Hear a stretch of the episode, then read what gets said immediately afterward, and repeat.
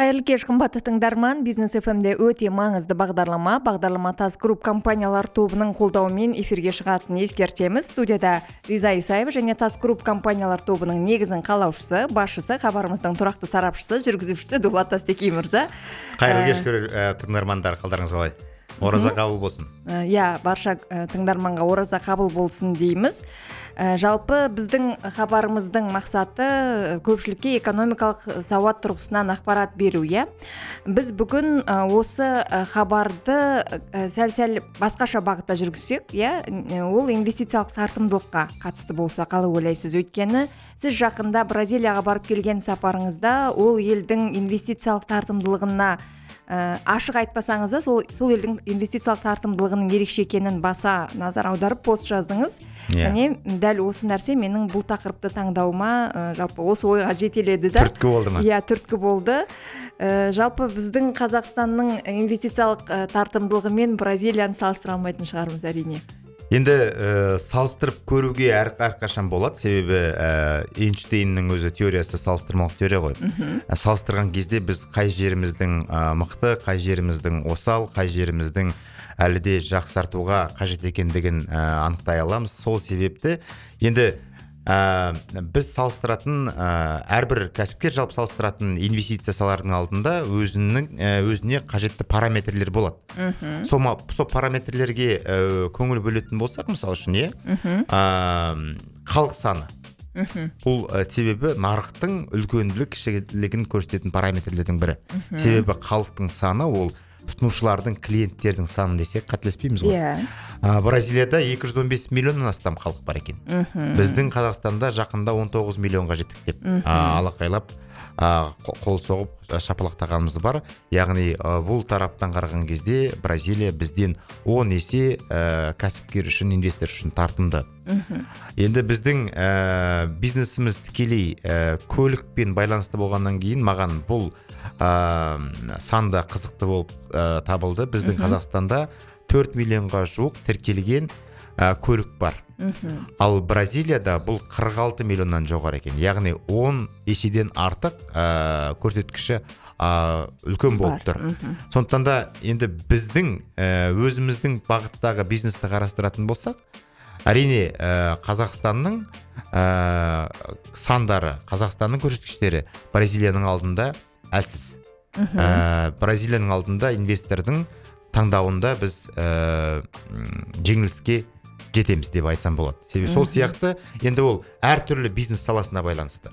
Әртүрлі ә, жасайтын істерге байланысты ә, қажетті параметрлер болады. Сол параметрге байланысты ә, әр елдің инвестициялық тартымдылығын айқындап анықтауға болады. Бұл да біз жалпы халықтың қаржылық сауаттылығын дамытатын ә, тақырыптардың бірі риза сондықтан да біз бұл тақырыпты ә, дұрыс таңдадық деп ойлаймын. Мхм. Ары қарай да дамытып көрейік. Мхм. Тыңдарманға қызық болар. Ә, қазір ә, байқап отырсаңыз ә, қалыптасқан геосаяси жағдай ә, ресейдегі көптеген компаниялардың кетуіне иә олардың басқа нарықтарды басқа орналасатын жерді іздеуіне алып келіп жатыр.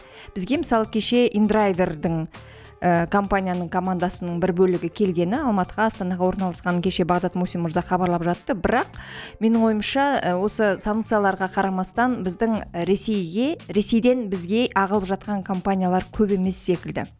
Иә индрайвер деген енді ол бұрыннан бар компаниялардың бірі. Қазақстан нарығымен таныс. Бірақ одан да басқа мысалы тазалау құралдарын шығаратындар бар. Басқа да көптеген компаниялар бар. Ә, неге екенін қайтамын біздің нарықты әлі таңдап жатпаған секілді. Енді ә, бұл ә, соңғы болып жатқан ә, ақпан айының соңында басталған 24 төртінші ақпанда басталған ә, ресей мен украин мемлекеттерінің арасындағы қақтығыс деп айтамыз соғыс деп те айттық соғыс деп айтуға болмайды деген сөздер шығып жатты. Енді қалай болса да геосаяси жағдай орын алды. Кез келген геосаяси жағдай ә, бизнеске инвесторларға өзіндік ықпалын тигізеді. Тікелей санкцияларға ә, байланысты болғаннан кейін біз қазіргі таңда ресейден барлық ә, мынау батыстың компанияларының ә, шығып жатқанын көріп, көріп тұрмыз. Мхм яғни бұған байланысты ресей нарығында белгілі бір вакуум пайда болды. Мхм ол вакуум толтырылу керек. Ә, тіпті ресей ә, үкіметі ә, заңды заңсыз болған күннің өзінде де ә, әртүрлі брендтің тауарларын нарыққа келсеңдер біз оған ә, рұқсат қағазды сұрамаймыз дегенде иә иә иә. бір контрабандалық иә сонда? Яғни енді ресми контрабанда. Иә былай қарасаңыз е ол, ол дегеніміз себебі бір тауар тапшылығын болдырмауға жасалған үкіметтің жасап отырған қадамдары. Жарайды ә, сіздің сұрағыңыз ә, ресейден қазақстанға келіп жатқан кәсіпкерлер бар ма деген Иә. сұрақ болды иә? Енді менің өзімде араласатын ортам бар нетворкинг дейміз. Ә, ресейде мәскеуде сколково бизнес мектебінде білім алғанымыз бар сол жақтағы мысалы үшін түлектердің арасындағы алам не дейміз? Ә, түлектердің арасындағы былай қауымдастық бар. Сол қауымдастықтарда қазіргі таңда мысалы үшін ә, белсенді түрде ә, бұрын қазақстан туралы ойланбаған ә, кәсіпкерлердің қазақстандық азамат алсақ болады ма? Қазама, қазақстандық жаңағы вид на жительство ықтияр хат алсақ болады ма? Оны қалай жасауға болады? Қазақстанда бизнес ә, кәсіпорын ашсақ ә, оған қандай мүмкіншіліктер бар деген сұраныстар көбейді. Иә бар иә? Көбейді. Нақты тұрда тұрғыда. Ал енді сол сұранысты жасап жүріп а, өзінің бизнесін қазақстанға әкеліп орналастыра алған үлгерген ә, кәсіпорындардың менде бір статистикалық ә, ә, мағлұматы жоқ. Бірақ дегенмен де ондай қызығушылықтар бар. Енді жаңа өзіңіз айтып отырған индрайвердің арсен томскийдің келіп жатқанын мен де өз жақындарымның ә, жақын араласатын азаматтарымның осы бір екі күн бұрын ә, әлеуметтік желідегі посттарынан көрдім. Ә, осы астана алматы қалаларында тұрақты өздерінің олар өздерінің бас кеңселерін көшіруге талпынып жатыр. Себебі өкілдіктері бұрыннан болған. Осы индрайвердің ұйымдастыруымен онлайн ә, арулар сайысы болып ол жерде ә, жігіттің ә, сайысқа түсіп орын алған қызық сәттер болды емес пе сондықтан да енді арсен томскийдің ә, келіп жатқаны да қызық.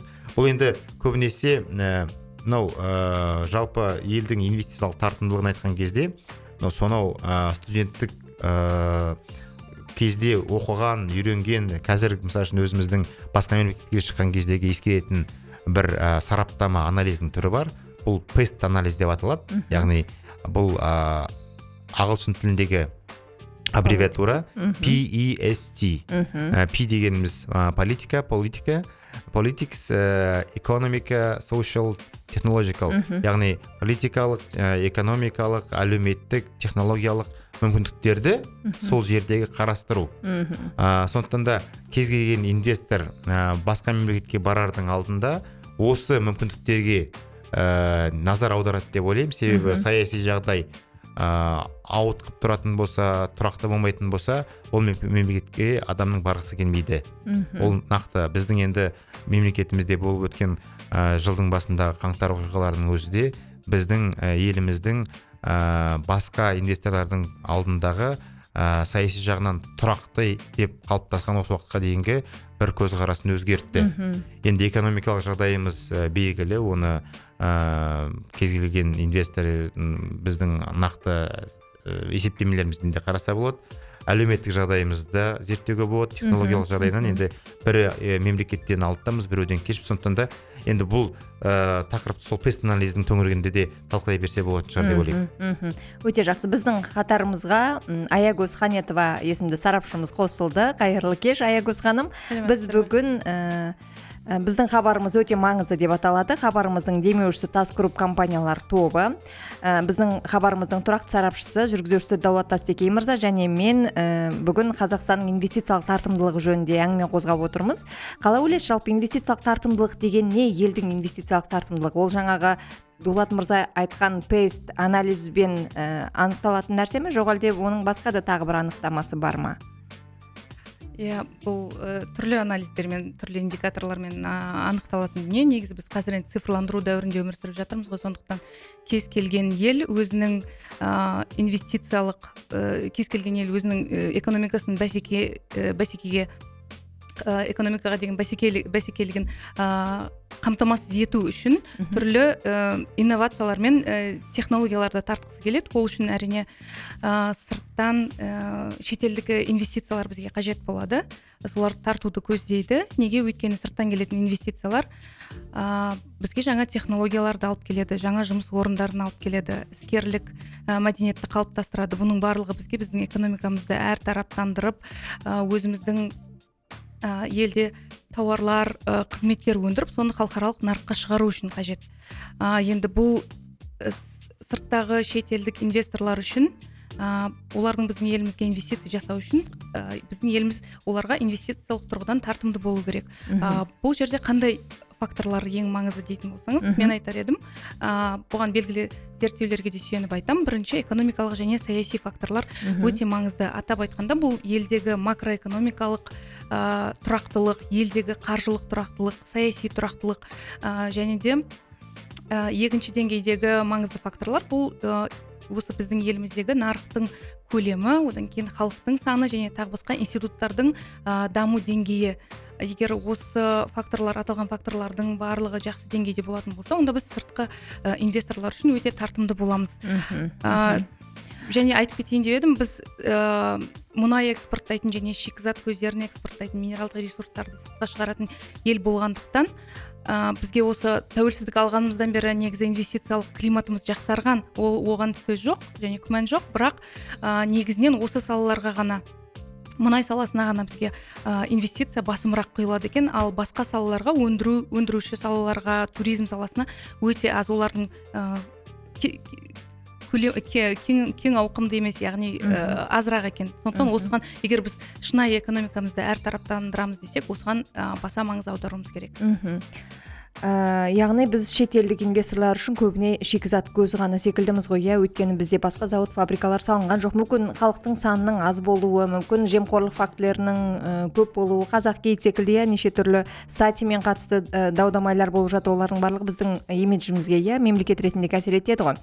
Харвард бизнес ревью раша деген басылым бар. Сол сол басылымға ресейлік ғалым экономика ғылымдарының докторы игорь липсиц деген ғалым сұхбат беріпті иә? Ресей экономикасының қалпына келтіруге енді 30 жыл уақыт керек деп аталатын мақалада ғалым мынадай ойын бөліседі бөліседі клиенттің талабы үнемі дұрыс деген қағида қазір нарықта өзгерді. Ендігі жерде бизнес тек тиімді клиенттің талабы дұрыс деген қағидатқа сүйенеді дейді. Оның ойынша қазір ресей тиімсіз клиент. Ә, ал біздің елге қатысты не айтуға болады? Қалай ойлайсыздар? Қазақстан нарығы шетелдік компаниялар үшін қаншалықты тиімді? Мысалы форбс журналының дерегінше халықтың 26 процентінің материалдық жағдайы төмен. Бұл менің ойымша 19 миллион халық үшін үлкен көрсеткіш. Әрине үлкен көрсеткіш риза. Бұл жерде бұл сұрақты енді ә, қалай талқылаймыз? Ә, мен жаңа айтып өттім басында да ә, бизнестің түріне байланысты. Ә, сатылатын тауардың түріне байланысты.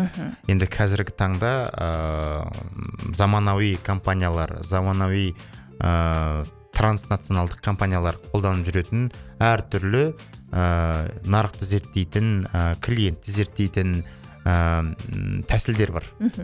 Ә, инструменттер бар. Мысалы үшін CGM дейміз. Customer Journey Map яғни ә, клиенттің жүру ә, картасы. Ол мысалы үшін бір қызметті немесе тауарды алу үшін оған ой қайдан келеді оған идея қайдан келеді ол, ол соны алғанға дейін қандай жолды жүріп өтеді. Одан кейін технология. Мысалы үшін иә ә, біз жаңа айтып отырмын ғой ә, ресейге өзбекстанға ә, барып өзіміздің өкілдігімізді ашқан ә, компаниямыз иә басқа мемлекеттерде. Ә, сол жерде мысалы үшін қарастыратын болсақ біздегі қазақстандағы ә, жаңа ә, аягөз ханым айтып өтті ә, пест анализдің ішіндегі ә, саяси мен экономикалық ә, бағыттар маңызды деп. Ол песттің ішінде бар. Ал енді ә, қарапайым ғана ә, цифрландыру. Құжатта құжаттарды цифрландыру. Біздің мысалы үшін тмд елдердің ішінде қарайтын болсақ мен өзім ә, көңілімді бөліп зерттеген осы ресей мен өзбекстанды алып қарайтын болсақ ол жағынан қараған кезде біздің мынау ә, халықты цон деп айтамыз. Иә? халыққа қызмет ететін ә, үкімет деп айтамыз иә? Ә, сол сол жағынан мысалы үшін бір ә, терезеден қызмет көрсету бойынша құжатта құжаттарды цифрландыру жағынан біз ресейде де өзбекстанда да алға бірнеше есе озып тұрмыз.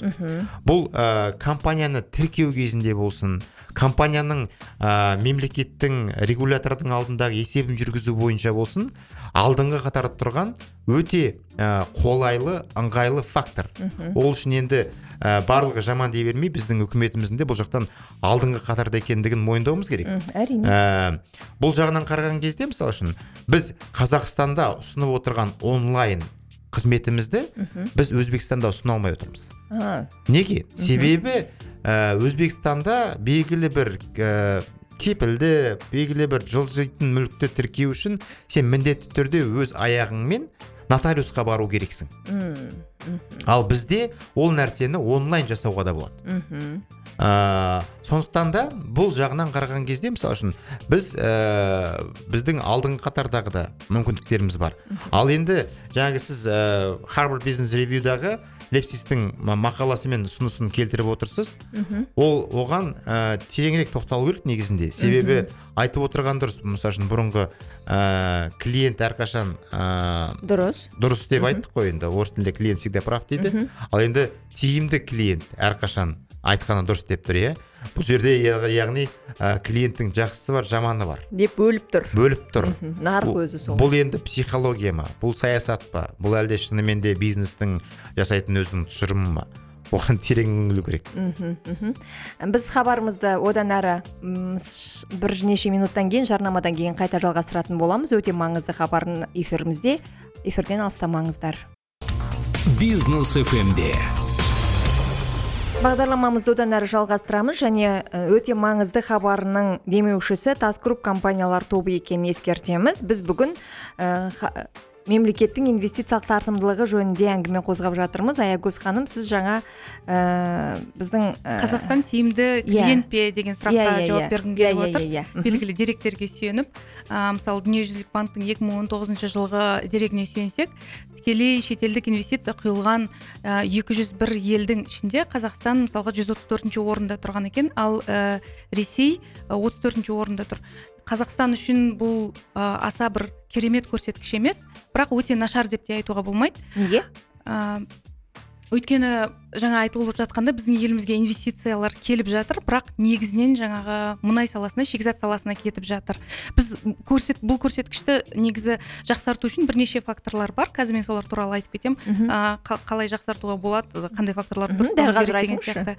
Ә, біріншіден мен неге тоқталып кетейінші? Ресейлік бір аветисян деген ә, зерттеуші бар. Осы инвестициялық инвестицияны тарту туралы үлкен сараптамасы зерттеу жұмысы бар. Сол жерде ол айтады ә, дәл қазіргі таңда ә, шетелдік инвесторлар үшін ең бірінші кезекте нөмір бірінші фактор ол саяси фактор дейді. Ол тіпті инфляциялық көрсеткіштен де тіпті ә, сол елдің сыртқы сауда көлеміне де жоғары орынға ие болып тұр екен ал инвестицияның өсуін тежейтін ә, факторлар ол мыналар екен. Ең басты факторлар ол реттеуші саясаттың ашық еместігі ә, мемлекеттің мемлекеттік меншіктің үстемдігі. Ол біздің экономикамызға тән дүние. Ә, инвесторлардың құқығын қорғайтын жүйенің әлсіздігі бізде де бар. Ә, заң үстемдігінің төмендігі және экономикалық бостандықтардың шектелуі. Бірақ бізге қарағанда дәл қазір бұл бұл көріністің барлығын ресейден көруге болады. Сондықтан оның үстіне олардың халықаралық Муди- мудис агенттігі олардың кредиттік рейтингін де төмендетіп тастады. Тіпті ә, қоқыс рейтингінен де төмен преддефолтный деген рейтингке дейін түсіріп тастады. Сондықтан олар дәл қазір сы- сырттан келетін ә, шетелдіктер үшін инвестициялар үшін тартымды емес Мхм, тиімсіз клиент болып отыр саяси жағдайға осы орайда біздің еліміздің рейтингісі қазір тұрақты иә? Ә, тұрақты иә. Трипл би Triple B. минус деген иә тұрақты деп ә, белгіленіп отыр. Ә, бұл несие ала аламыз деген ә, яғни инвесторлар үшін әлде бізде бір тартымдылық қазақстан үшін несие алу маңызды ғой иә сыртқы инвесторлар үшін әлде де бізде бір тартымдылық бар деген сөз. Сосын ә, менің айтайын дегенім біз осы зерттеуде ең ә, жаңағы өз еліне жақсы және көп инвестиция тартқан төрт елді көрсеткен ол сингапур гонконг ә, австралия және нидерланды. Бұл елдерге неге шетелдік инвесторлар соншама қызығады деген сұрақ туындаған. Олардың әр елдің өзіне тән спецификалық қасиеттері бар. Одан бөлек ә, олардың барлығына ортақ ә, тән бір факторлар бар екен. Ол макроэкономикалық тұрақтылық дамыған қаржы жүйесі жоғары ә, сапалы инфрақұрылым және білікті жұмысшылар. Менің ойымша бізде осы соңғы екі фактор бойынша кішкене біз артта келе жатырмыз. Жатырмыз ә, бізде инфрақұрылым жоқ та болды ғой. Жол жоқ қой бізде. Қа- қазір бар кей кей жерлерде бірақ ә, жалпы қазақстанды алып қарайтын болсақ жолдардың сапасы әлі де нашар және шалғай жерлерде интернет жоқ. Бұның барлығы инфрақұрылымға кіреді және өте иә, иә. маңызды инвесторлар үшін. Ә, және сіз айттыңыз ғой халықтың жағдайы нашар деп осыған қатысты мен джини коэффициенті туралы айтып кетейін деп едім. Ә, халықтың материалдық жағдайына тоқталатын болсақ ә, джини деген коэффициент бар. Бұл елдегі табыстар табыстың теңсіздігін өлшейді. Яғни байлар байлар мен кедейлердің арасындағы алшақтық қаншалықты. Ол нөлден жүзге дейін өлшенеді. Мысалға нөл деген ол елде байлар мен кедейлердің арасындағы алшақтық жоқ иә деген жоқ деген иә? сөз. Яғни табыс орта есеппен алғанда теңдей бөлістіріліп отыр деген сөз. Ал жүз деген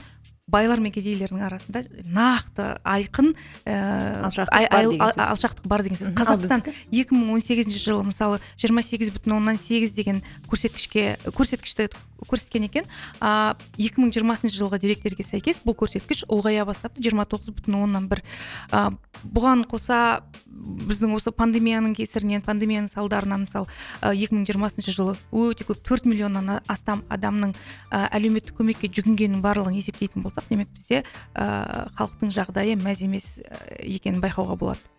Мхм. Енді әлеуметтік көмекке қажеті бар да жоғы да жүгінген сәттер болды ғой. иә ол да Иә, бар иә, бірақ ондай да бар иә жарайды төрт жарым миллион адамның ішінде бір миллион адам ә, мысалға әділетсіз тұрғыда бе- берді өтінім дес- десек үш миллион деген көрсеткіште біздің халқымыз үшін 19 миллионы бар халық үшін жақсы енді ол ә, жарайды мынау жаңағыдей бір реттік берілген әлеуметтік көмек ол жерде психологиялық жағдайлар көп болды. А, жалпы әлем халықтары ә, бұрын соңды болмаған ситуацияны бастан кешірді ғой. Иә мына өзімізге жаңа енді ғана мысалы үшін құтылдық па деп қуанып отырған ковид 19 ә, вирусыны үшін енді соңғы уақыттарда мынау шанхайда болып жатқан ситуация бәрімізді алаңдатып отыр. Себебі осы кеше ә, шанхай толық жабылды. Ә, сырттан қаншама әскерилер келді сырттан қаншама ә, дәрігерлер келді. Қайтадан сол ковидтің ә, ушығуына байланысты шанхай қаласында қазір жағдай қиын болып тұр мхм. енді бүгінгі таңда біздің мемлекетімізде 15 ә, адам ә, тіркелген деген ақпаратты оқыдым таңертең бұл да мысалы үшін жалпы ә, еліміздегі медицинаның дамуының өзі де былай қараған кезде ә, инвестициялық тартымдылықтың бір бөлігі мхм. себебі кез келген сырттан келетін инвестор ол осы жерде өзі тұру керек. Мхм. егер де денсаулығына белгілі бір қауіп қатер төнген кезде ол дер кезінде жылдам өзіне қажет медициналық көмекті ала алады ма ала алмайды ма? оның қызметкерлері соны ала алады ма ала алмайды ма мысалы үшін? Бізде экспат деген түсінік бар. Экспаттардың өзі мысалы үшін инвестордан бөлек шетелден келіп біздің мемлекетімізде өзінің кәсіби біліктілігін көрсетіп қызмет істейтін шетелдік азаматтар. Ол кез келген э, мемлекеттерде болады. А, олардың өзіндік бір ә, комьюнити дейміз яғни қауымдастығы болады. А, бұлардың көпшіл көп болуының өзі жаңағы ә, аягөз ханым айтып отырған инфраструктураның болуы. М. енді қарапайым ғана мысалы үшін жарайды біздің алматы мен ә, астанамыз бар иә? Бұл қалаларда ә, шетелдік экспаттарға инвесторларға келген кездегі лайықты мейрамханалар. Лайықты бес жұлдызды төрт жұлдызды таза заманауи қонақ үйлер. Ә, такси немесе мынау транспорттық ә, ә, мүмкіндік. Одан кейін тікелей біздің ә, басты қалаларымызға қажетті қалаларымызға инвесторлардың бірден ұшақпен ұшып келе алу мүмкіндігі. Яғни ә, бұлардың барлығы инфраструктура. Ә, кез келген уақытта әртүрлі ә, мысалы үшін әлемнің түкпір түкпірінен тағамдарды жиі алуы Мхм. бұл былай қарасаңыз қарапайым заттар М. бірақ та шетелге баратын инвестор үшін турист үшін бұл маңызды нәрсе Мхм. енді көптеп шулап жүрген егер де мысалы үшін туризмді дамытаймыз дей- дейтін болсақ біз ә, бізде қарапайым инфраструктуралық заттар ә, қарапайым әжетханалардың ә, табиғатқа шыққан адамдардың өзінің қоқыстарын немесе қажеттіліктерін орындайтын орындардың болмауының өзі инфраструктура ретінде біздің мемлекетіміздің ә, жалпы ә, инвес- инвестициялық тартымдылығын көрсететін көрсеткіштер сондықтан да бұл да бір өте үлкен ауқымды тақырып Мхм. бұны мысалы үшін енді біз қазір осы жерде отырып бір теориялық тұрғыдан ә, тізбектеп мынау керек мынау керек деп айта беруіміз мүмкін Мхм. бірақ дегенмен де адамның өміріне а, не қажет не қолайлы соның барлығы мысалы үшін инвестор үшін керек. Неге? Себебі инвестор дегеніміз бірінші кезекте ол адам. Мхм. Ол адам болғанда ол ақшасы бар адам. Мхм. Қаражаты бар адам яғни қалталы бай адам. Ол адам әлемдегі ә, қазіргі бар заманауи ә, комфортқа үйренген адам. Мхм. Яғни ә, сол комфортқа үйренген адамға лайықты ұсынатын комфорттық жағдайларды ә, жасамайтын болсақ ә, енді бір керемет алмас тауып алатын немесе алтын тауып алатын ә, білеміз мысалы үшін аляскада қырық елу градустық аязда ә, кезінде ә, әлемдегі мықты ә, мұнай компаниялары барып ә, Жұмыс иә, істеп бұрғылаған болатын. Ол қажеттіліктен үлкен ә, пайданы табуды. Жаңағы бізде де мысалы үшін мұнайға келіп отыр деп отырмыз бірақ мұнайдың нарығы қазіргі таңда инвесторлармен толық.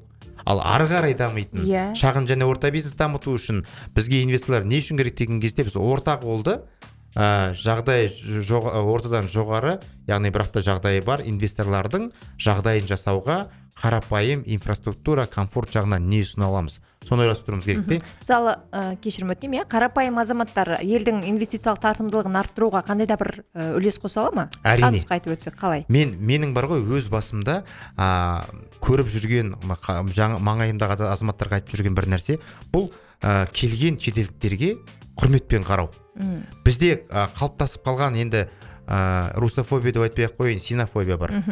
Қа- қара қытай қаптаса біздің мемлекетімізді жаулап алады деген. Әрине бізде белгілі бір ә, рисктер тәуекелдер бар екенін түсінуіміз керек. Бірақ та а, бізге шетелден шетелден келген азаматтар біздің келе салып жерімізді тартып алатын а, басқыншы ретінде тарихи жағдайларға байланысты қалып- қа- қабылданады. Мхм ал енді басқа жерге барған кезде өзіміз емін еркін жүреміз. Мхм осындай бір нәрселерді де ойлануымыз керек. Яғни қонақжайлық халықпыз а, шетелдіктерге де құрметпен қарауды үй- үйренсек ол қарапайым халықтың а, тарапынан болатын инвестициялық тартымдылықты күшейтетін бір жағдай болар еді мхм. Ал сіз не айтасыз айгөз ханым ә, мен де қосыламын. Халықтың білім деңгейі мәдениет деңгейі өте маңызды. Сосын жаңағыдай фобиялардың болуы әсіресе бізде ә, қытайлық инвесторларға қарсы бір жек көрушілік ә, сондай фобия бар ғой. Ә, оның барлығын халыққа дұрыстап түсіндіріп жеткізу керек. Ә, инвестицияның біздің елімізге қаншалықты маңызы бар екенін ә, пайдасы бар екенін барлығын жеткізу керек. Оның үстіне ә, егер біздің қоғамда мәдениет жоғары болатын болса және қылмыс аз жасалатын болса бұл инвестициялық тартымдылыққа әрине тікелей әсер ететін жағдайлардың бірі болады. Аха көп рахмет.